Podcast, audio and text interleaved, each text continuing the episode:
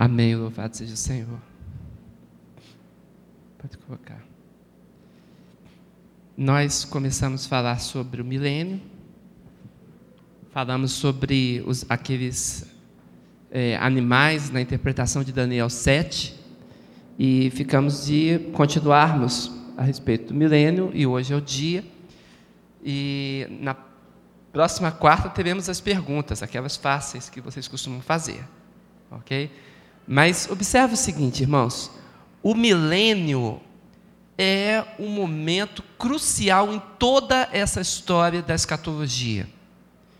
Porque é o momento em que Deus vai exercer o seu governo fortemente e vai ficar muito patente diante de todos, não, não vai haver é, nenhuma forma de não ser percebido o milênio é uma demonstração de poder, de autoridade, e vem assim fechar os tempos, vem ser a consumação dos tempos sobre a face da terra.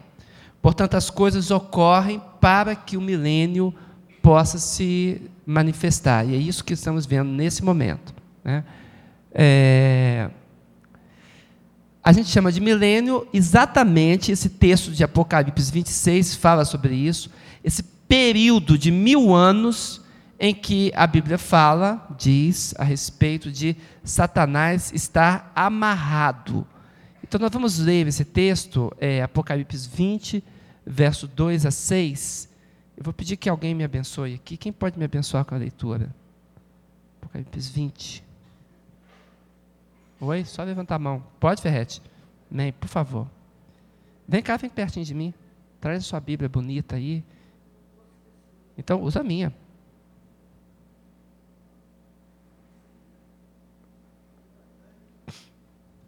Isso, obrigado. Tem outro microfone? Tem? Então, aqui mesmo.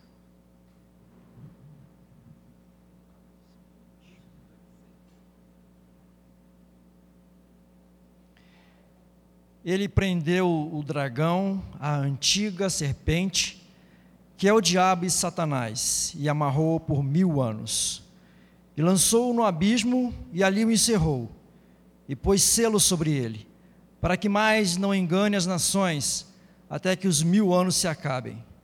E depois importa que seja solto por um pouco de tempo. E vi tronos, e assentaram-se sobre eles aqueles a quem foi dado o poder de julgar e vi as almas daqueles que foram degolados pelo testemunho de Jesus e pela palavra de Deus, e que não adoraram a besta nem a sua imagem, e não receberam o sinal na testa nem na mão, e viveram e reinaram com Cristo durante mil anos. Mas os outros mortos não reviveram, até que os mil anos se acabaram. Esta é a primeira ressurreição. Bem-aventurado e santo aquele que tem parte na primeira ressurreição. Sobre estes não tem poder a segunda morte, mas serão sacerdotes de Deus e de Cristo, e reinarão com ele mil anos. Consegue um microfone para ele me abençoar? Fica pertinho, tá bom? Tem um banquinho ali, ó, abençoado. Então, esse momento é o momento em que nós temos o inimigo amarrado, subjugado de uma forma completamente especial durante mil anos. A Bíblia repete muitos mil anos. Vamos ver como é que essa interpretação surgiu para nós, né?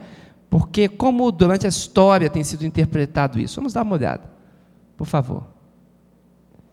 Eu vou é, mostrar como os pais da igreja pensavam sobre o milênio, porque a esperança milenista é a esperança mais antiga do raciocínio da igreja, e nós queremos ver isso. Vamos dar uma olhada primeiro nesses testemunhos históricos.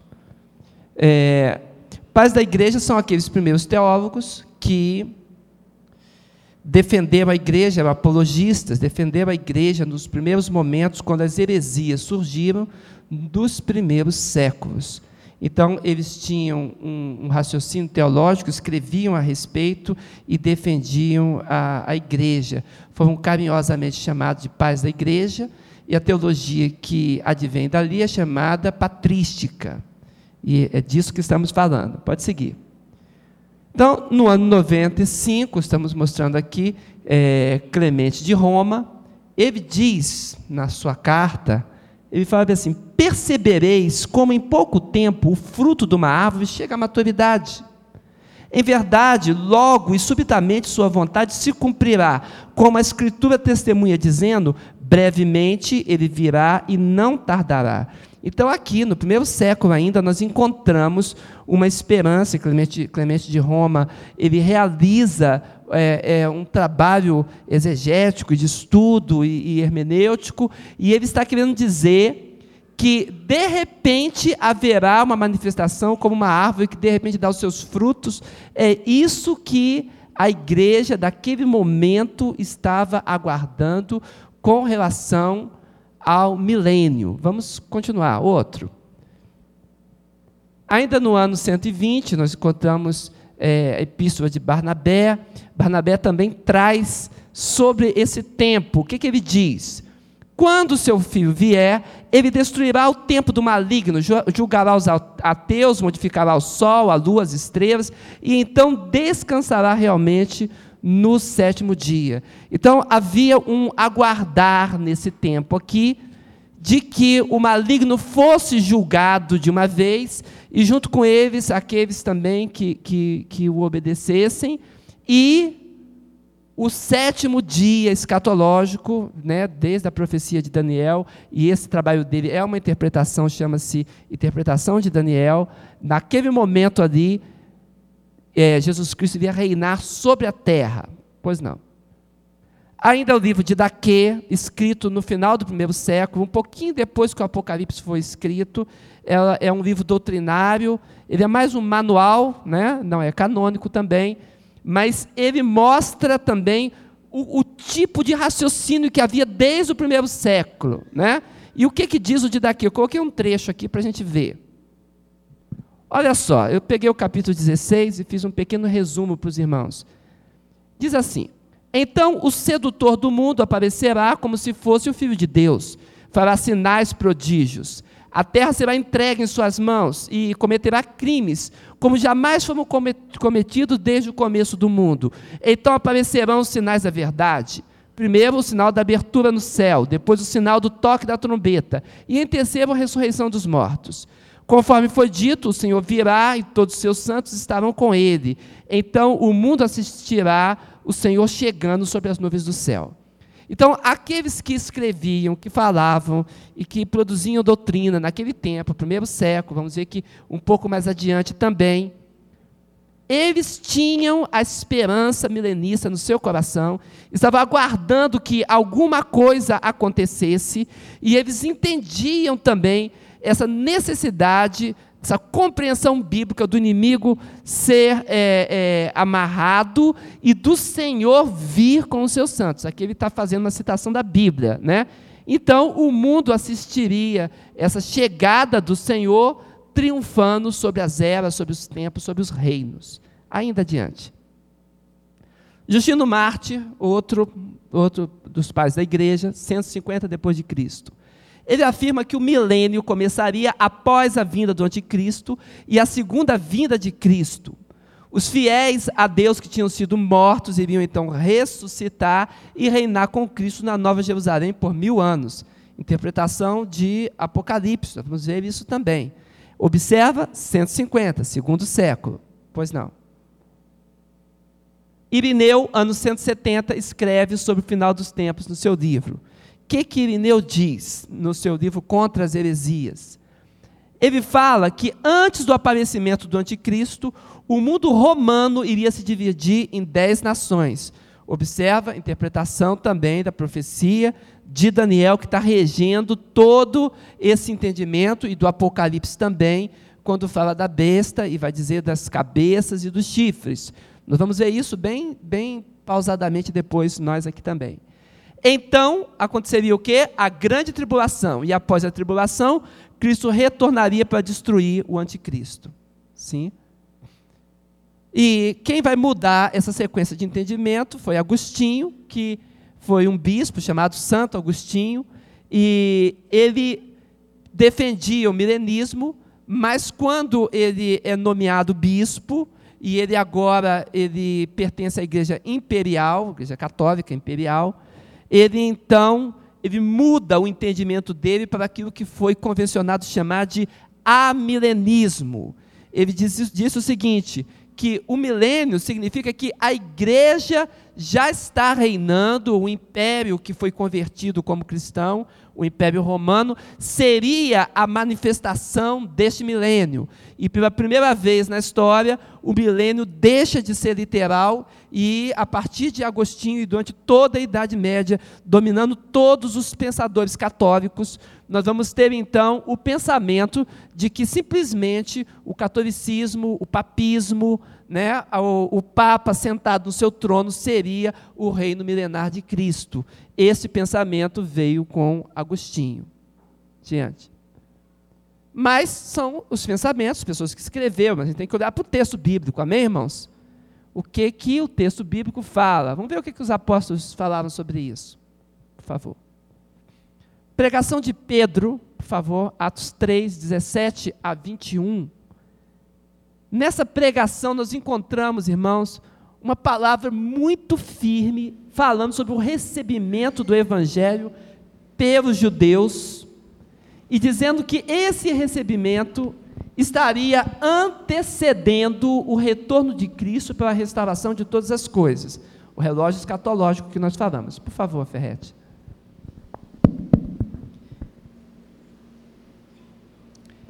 E agora, irmãos, eu sei que o fizestes por ignorância, como também os vossos príncipes. Mas Deus assim cumpriu o que já dantes, pela boca de todos os seus profetas, havia anunciado, que o Cristo havia de padecer. Arrependei-vos, pois, e convertei-vos, para que sejam apagados os vossos pecados, e venham assim os tempos de refrigério pela presença do Senhor e envie ele a Jesus Cristo, que já dantes vos foi pregado, o qual convém que o céu contenha até os tempos da restauração de tudo, dos quais Deus falou pela boca de todos os seus santos profetas desde o princípio. Excelente. Então, o recebimento do evangelho pelos judeus, pelo povo que trouxe os profetas e as escrituras, esse recebimento do evangelho estaria antecedendo o que é, é, o evento principal, que é a volta de Cristo. Observa o seguinte, um pouco mais adiante. Então, essa restauração é a restauração mundial. Estamos falando do mesmo assunto. Que assunto é esse? É o milênio. Então, haverá um tempo em que se completarão o número daqueles que haverão de ser salvos. Até aí, nós teremos então é, o tempo dos gentios, das gentes do mundo, os não judeus atuando. A Bíblia fala mais disso? Fala, vamos olhar, por favor. Quando falamos da restauração, esse tempo da restauração que Pedro diz, nós encontramos Paulo iluminando um pouco mais sobre isso. Romanos 8, versos 19 a 23. Acompanhe, por favor. Romanos 8, 19 a 23. Porque o ardente, a ardente expectação da criatura espera a manifestação dos filhos de Deus. Porque a criação ficou sujeita à vaidade, não por sua vontade, mas por causa do que a sujeitou, na esperança de que também a mesma criatura seja libertada da servidão da corrupção para a liberdade da glória dos filhos de Deus. Porque sabemos que toda a criação geme e está juntamente com dores de parto até agora. E não só ela, mas nós mesmos, que temos as primícias do Espírito, também gememos em nós mesmos, esperando a adoção, a saber, a redenção do nosso corpo. Excelente. Então, quando Paulo está falando sobre isso, ele diz que essa, os efeitos do temporal da materialidade que sofreu corrupção por causa do pecado, esse efeito precisa ser vencido, e será vencido através de um, um ato poderoso do próprio Cristo. Então, a corrupção dos nossos corpos, o nosso corpo que se corrompe, que se desgasta, que envelhece, isso está aguardando nesse gemido dos tempos, junto com toda a criação, um momento da é, de Cristo dar um basta nisso e mudar completamente essa realidade. Ora, é claro que nós esperamos novos céus, novas terras, nova terra. Nós estamos esperando que o Senhor nos resgate. E esse resgate não vai ser para a gente continuar vivendo com a limitação do tempo, não. É estarmos para sempre com o Senhor.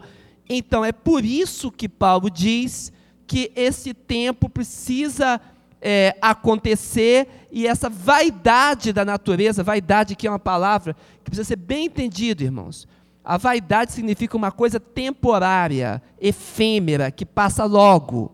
Essa vaidade da natureza, então, ela será vencida. Né? A, a, o nosso corpo está hoje em opróbrio, ele precisa de vitória para ser glorificado juntamente com Cristo. Filipenses vai nos falar sobre isso também. Olha só, existe uma vocação soberana para a qual temos sido convocados em Cristo. É Filipenses 3, de 10 a 16. Então, é um estágio a mais do que aquilo que nós já alcançamos hoje. Algo está sendo determinado para nós. Então, essa ressurreição é uma transformação escatológica do nosso corpo. No fim dos tempos, está destinado para o momento que Cristo vier, e é disso que trata Apocalipse 20, verso 6. Nesse tempo, todas as coisas se sujeitarão à soberania exclusiva de Cristo. Por favor, Filipenses 3, de 10 a 16. Para conhecê-lo e a virtude da sua ressurreição e a comunicação de suas aflições, sendo feita conforme a sua morte, para ver se, de alguma maneira, eu possa chegar à ressurreição dos mortos. Não que já tenha alcançado ou que seja perfeito, mas prossigo para alcançar aquilo para o que fui também preso por Cristo Jesus. Irmãos, quanto a mim, não julgo o que haja alcançado, mas uma coisa faço, e é que, esquecendo-me das coisas que atrás ficam e avançando para que estão diante de mim. Então, Paulo percebe o seguinte: ele percebe que algo está acontecendo e está para acontecer também. Ele diz: Eu falo com ousadia, mas não como quem julga que já alcançou. Mas eu sei que Deus estipulou um alvo para nós, eu vou seguir esse alvo, porque no tempo devido, aquilo que tiver que se realizar, realizar-se-á. Então é esse texto que Paulo está falando. Pode concluir. Prossigo para o alvo pelo prêmio da soberana vocação de Deus em Cristo Jesus, pelo que todos quantos já somos perfeitos, sintamos isso mesmo. E se sentis alguma coisa de outra maneira, também Deus vô-lo revelará. Mas naquilo a que já chegamos, andemos segundo a mesma regra e sintamos o mesmo. Compreenda. Então Paulo diz: alcançamos alguma coisa? Sim, temos alcançado. A graça de Cristo está em nós. As bênçãos estão aí, estamos dando nossos passos de fé perante Ele.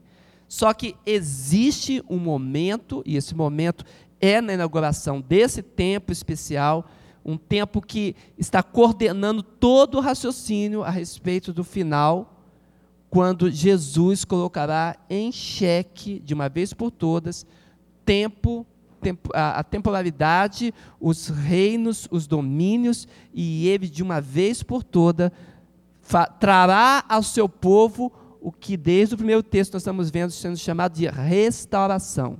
É isso que estamos aguardando. Observa mais um pouco, vamos, esse raciocínio vai se completar. Antes do milênio, então, é o que nós estamos vendo, é necessário que Atos, ali está cortado na pontinha, Atos 1, verso de 6 a 8, se cumpra. Então nós estamos aguardando o cumprimento de Atos 1, de 6 a 8. Porque a escritura, ela se cumpre. E o que, que diz esse texto? Por favor, leia. Atos 1, 6, 7 e 8. Aqueles, pois, que se haviam reunido, perguntaram-lhe, dizendo: Senhor, restaurarás tu neste tempo o reino a Israel? E disse-lhes: Não vos pertence saber os tempos ou as estações que o Pai estabeleceu pelo próprio poder, mas recebereis a virtude do Espírito Santo, que há de vir sobre vós, e ser-me-eis testemunhas tanto em Jerusalém como em toda a Judéia e Samaria, até os confins da terra. Observe, irmãos, que o raciocínio é muito simples. A pergunta dos discípulos é: agora que o Senhor ressuscitou, o Senhor vai, nesse momento, estamos dizendo agora, restaurar o reino de Israel? Israel estava subjugada pelo Império Romano. O, o, o, o entendimento dos profetas era que Israel seria pisada pelos gentios até a restauração de Israel. É agora esse tempo Aí Jesus falou: Olha, eu não quero falar sobre o tempo.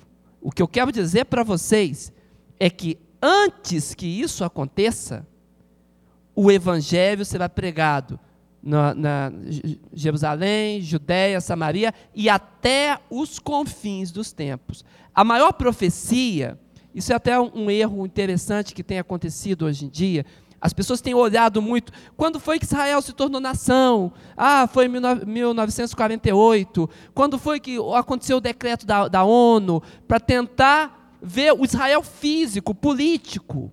Isso mostra alguma coisa? Mostra algum indício.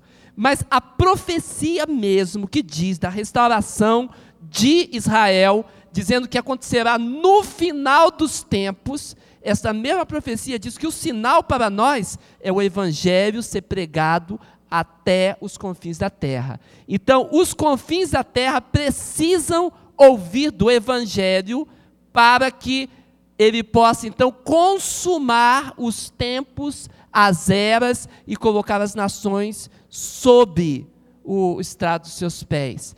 Então, nós estamos dizendo, estamos apontando para esse texto bíblico e mostrando que existe aqui uma, uma esperança de restauração de Israel, mas no final dos tempos. Antes disso, pregação do Evangelho. Pois não. Está entendido com muita clareza, então, que antes disso a igreja deve se preocupar com o grande movimento de pregação do Evangelho até os confins da terra. Esta é a preocupação da igreja é a nossa parte. Temos que pregar o Evangelho até os confins da terra. Por favor. A salvação de Israel, irmãos, é um assunto misterioso na Bíblia. Quando a gente fala do milênio, estamos tratando disso, mas é um assunto misterioso. Eu peço que você eh, abra Romanos, esse texto é muito importante, porque a graça divina, ela nos alcançou, a nós não judeus, e eu estou me incluindo aqui, alcançou a nós, não descendência judaica, por causa de quê? Porque Deus, que operava no meio do seu povo, operava diante dos olhos de Israel, agora coloca o seu povo em suspense e vai lidar com as nações, com os gentios, para arrebanhar dos gentios o seu povo. E diz o apóstolo Paulo que agora não serão mais dois, mas apenas um então, Deus estará depois trazendo gentios e judeus para a mesma igreja. Vamos olhar com muito cuidado esse texto que é importante. Romanos 11, de 12 a 26, por favor. E se a sua queda é a riqueza do mundo. Só um instante, está falando de Israel, queda de Israel, continua. Se a sua queda é a riqueza do mundo, e a sua diminuição a riqueza dos gentios, quanto mais a sua plenitude. Porque convosco falo, gentios, que enquanto for apóstolo dos gentios, glorificarei o meu ministério, para ver se de alguma maneira posso incitar a emulação os da minha carne e salvar alguns deles. Porque se a sua rejeição é a reconciliação do mundo, qual será a sua admissão senão a vida dentre os mortos? E se as primícias são santas, também a massa o é. Só, só um instante, antes de continuar. Então ele diz: olha, olha o raciocínio de Paulo no Espírito Santo. Ele fala, eu estou falando dos da minha carne. Quando ele fala isso, ele está falando dos judeus, o povo a que ele pertence. Ele fala, Deus me destacou de lá e me colocou como apóstolo dos gentios, daqueles que não são israelitas. É, Deus trouxe ele para que ele trouxesse o entendimento a nós sobre o que está acontecendo. E ele diz: olha, se as primícias são santas, tudo será santo. E nós sabemos que Deus retirou desse povo, separou esse povo para que nós hoje tivéssemos santidade também. E ele continua no seu raciocínio, por favor. Então, se as primícias são santas, também a massa o é. Se a raiz é santa, também os ramos o são. E se algum dos ramos forem quebrados, e tu, sendo zambujeiro, foste enxertado em, em lugar deles e feito participante da raiz, e da seiva da oliveira, não te glories contra os ramos. Só um instante. Aí ele diz bem assim: você é igreja? Se você é igreja, não vinda do povo de Israel, o que, que acontece com você? Deus quebrou os ramos. Não é assim que faz enxerto, pastor que, que é da área? Você quebra o ramo, aí pega lá o, o, o, a, a outra plantinha, amarra, coloca o paninho lá e faz. Não é assim que faz enxerto? Então ele diz: Nós não viemos desta, dessa videira. A gente era zambujeiro. O que é zambujeiro? É árvore brava, uma oliveira brava. Nós não somos, não somos aquela oliveira da, da raiz que ele retirou dali de Abraão. Ele falou: não. Ele nos enxertou na videira. Ele fala, aí a igreja diz: Eu sou igreja. Ah, Israel está para lá. Entendeu? Ah, Deus tem salvado multidões na igreja. Em Israel a gente não vê essas conversões. Então ele está dizendo: você não pode é, se honrar sobre a raiz, porque você foi enxertado. Todos nós estamos aqui, irmãos, porque o movimento da graça de Deus nos alcançou a cada um, amém? O poder de Deus misericordioso nos resgatou. E como é que ele fez isso espiritualmente? Ele diz: é como quem pega uma planta do mato e coloca na planta nobre. Então agora nós participamos da seiva que vem da raiz nobre.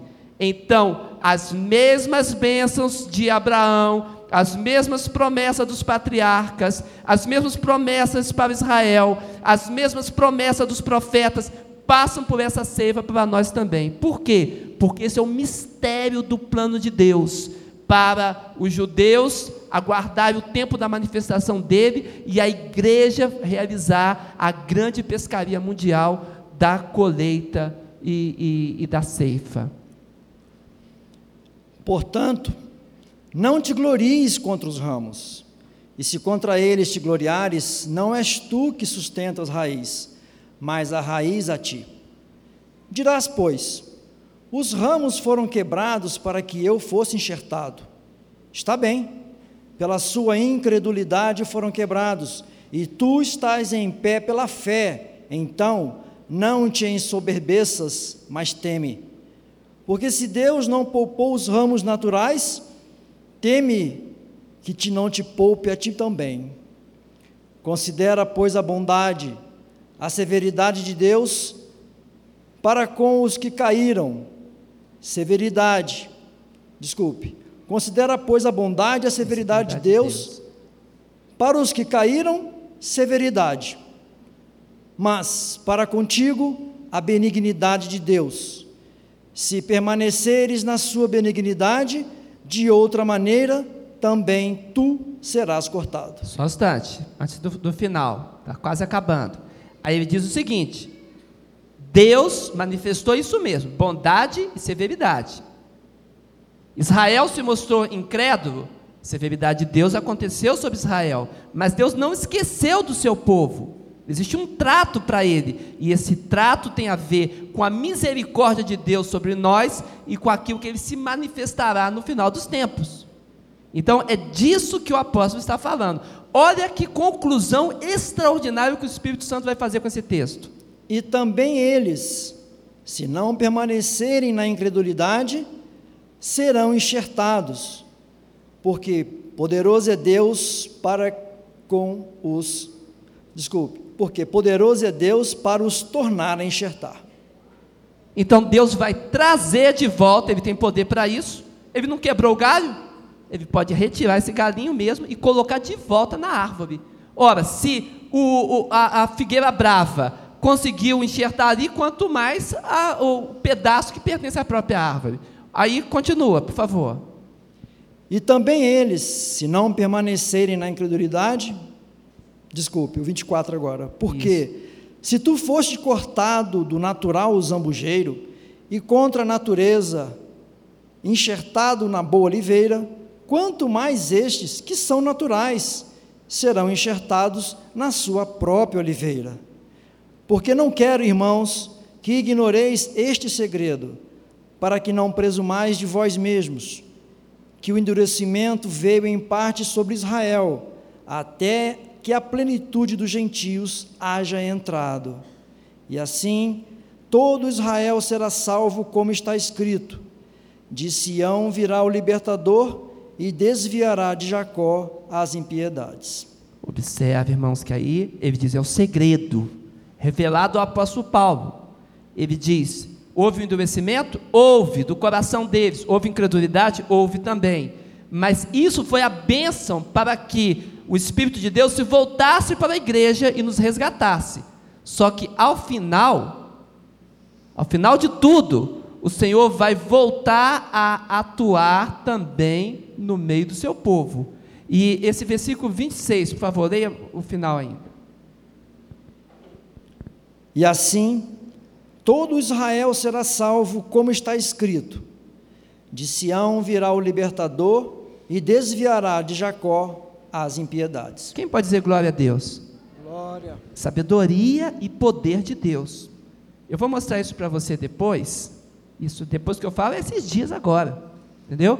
Vou mostrar para você que nessa grande chamada de Deus, nós vamos ver a visão do trono de Deus e vamos ver os resgatados, os assinalados, o que o sistema de Jeová erra com relação aos 144 mil, nós vamos ver que isso é o grande avivamento do final dos tempos na nação de Israel. E vamos perceber como Deus tem, então, nesse momento agora que nós estamos vivendo, chamado um povo diferente para proclamar essa riqueza da sabedoria do evangelho dele. E que povo é esse? A igreja de Deus se unindo com o Israel de Deus. Amém?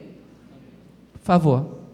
E agora, para terminar, quando a plenitude dos gentios então acontecer, o endurecimento do coração dos israelitas acabará, o coração de pedra. E essa mudança de atitude dos judeus é o sinal dos tempos. E não mais os gentios terão controle sobre Jerusalém. Ele falou, os gentios não vão mais pisar sobre Jerusalém. E o texto também diz: é, até que se complete, foi lido agora, né? Até que se complete o tempo dos gentios. Ou seja, o último que houver de se converter, se converterá. O tempo se completou. Então Deus então atuará e esse quebrantamento será um dos maiores sinais dos últimos tempos. Mas tem mais um quadro, quer ver? Esse daí. E na próxima quarta, perguntas e depois corpos espirituais e visão do trono de Deus. Amém? Pensa, vai tratando seu coração, vai orando a Deus, vai discernindo, vai olhando lá no blog lá que o Lúcio coloca. Cadê o Lúcio? Lúcio da benção. Né? Tá lá, né? Olha, vê os textos novamente, prepara para as perguntas porque você está vendo que nós estamos trazendo desde o início do raciocínio e a coisa agora está fechando e está tomando corpo, porque é o momento de discernirmos o sinal dos tempos, amém, irmãos? E você faz parte desse mistério. Você pode dizer amém? Então é de Deus. Vamos orar. Senhor Deus, obrigado, Senhor, pelo teu cuidado sobre nós. Obrigado, Senhor amado, pela tua palavra sabedoria do teu espírito, Senhor, de escolher esses caminhos misteriosos para que nós fôssemos salvos, Israel fosse salvo. E que ao final, Senhor amado, Jesus Cristo se torne Senhor deles e nosso e de todas as coisas, com todos honrando e adorando ao Deus dos céus. Seja sobre as nossas vidas, Senhor. Cumpra o teu propósito na evangelização das nações, na evangelização dos confins do, do mundo, Senhor, através de nós também. Queremos ser participantes disso. É o que clamamos no nome de Jesus. Amém. Amém, igreja? Muito bem, louvado seja o Senhor. Eu fico feliz por esse cuidado de Deus, irmãos.